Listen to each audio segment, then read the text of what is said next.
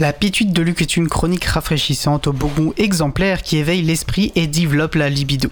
Allez, il a été prouvé scientifiquement qu'écouter la pituite augmente le pouvoir de séduction, augmente le succès dans les affaires ou aux examens et décuple le sexe à pile. Retour de l'être aimé, il ou elle reviendra manger dans votre main comme un petit chien. Aujourd'hui, Luc nous explique sa découverte du concept de merdification. On l'écoute et on se retrouve juste après, toujours en direct sur Radio Cause Commune, la voix des possibles. J'ai découvert il y a peu le concept de merdification ou ensidification en anglais. La merdification ne parle pas de nos trottoirs constellés des troncs canins. C'est un concept formalisé par Cory Doctorow. J'en ai pris connaissance sur le blog de Lionel Drico, alias Plume, qui est lui aussi un auteur de science-fiction. Article de blog que j'ai lui-même découvert grâce à un certain Zoxum qu'il a publié sur Reddit. Incroyable, en 2023, on peut encore découvrir des choses sans passer par un moteur de recherche. En voyant le titre, j'ai tout de suite pensé qu'il s'agissait encore de quelqu'un qui avait besoin d'exprimer son asymétrie positive-négative, ce qu'on nomme plus simplement son biais de négativité. Le c'était mieux avant, comme dit le commun des mortels. En fait, ce n'est pas du tout ça dont il s'agit. La merdification offre une représentation de la façon dont fonctionne un certain capitalisme, dont font partie certains GAFAM ou certains natus. L'idée est que ces entreprises gagnent du fric non pas avec leur domaine d'activité, mais avec la promesse de lendemain qui chante, en version capitaliste bien sûr.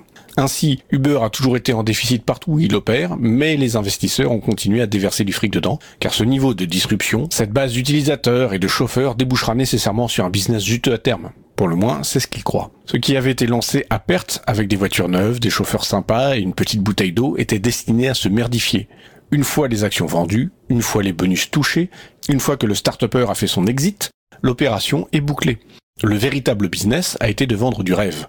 Les uns repartent avec leur pactole, les derniers naïfs qui ont marché dans la combine possèdent les actions d'un business boiteux qu'il va falloir rendre rentable. Bien souvent, la seule façon de faire est de presser les utilisateurs captifs en dépensant le moins possible, d'où la merdification du service. Karl Marx a fait un double salto arrière carpé dans son cercueil. La propriété privée des moyens de production est désormais laissée aux losers de l'équation.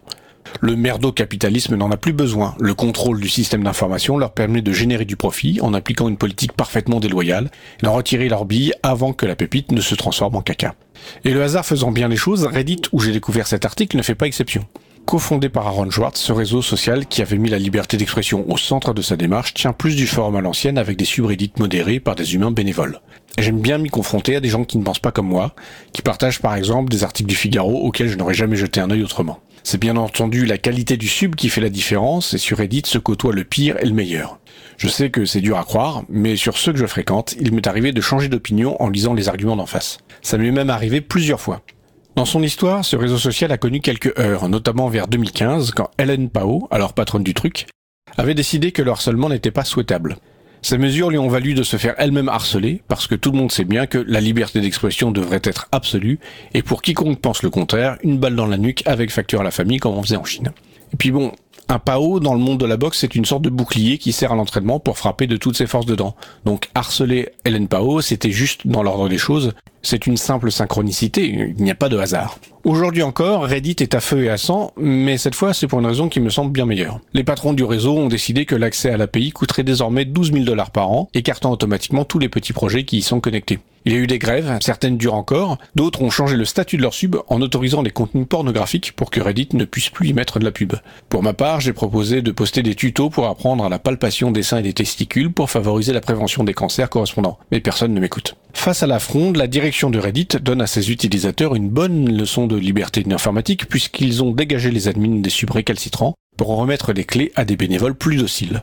Ce qui me rassure le plus, c'est que sur le sub Air France, où je traîne le plus, les modos cherchent une solution de repli plutôt que de lâcher l'affaire ou de courber les chines. Je me suis créé un compte sur Lemmy, un Reddit-like, qui est un projet du fait divers où sont déjà partis certains. Mais il me semble qu'il ne soit pas encore très mûr, en tout cas, aucun chaton n'a voulu de lui pour l'instant. Au final, la tendance à la merdification est plutôt une bonne nouvelle. Elle démontre encore une fois la pertinence du libre. Il faudrait maintenant comprendre comment et pourquoi certains utilisateurs, tout juste sortis d'un bac à merde, sautent à pieds joints dans le nouveau machin clinquant qui les ramènera immanquablement à leur point de départ. Je devrais sans doute poser la question sur Reddit.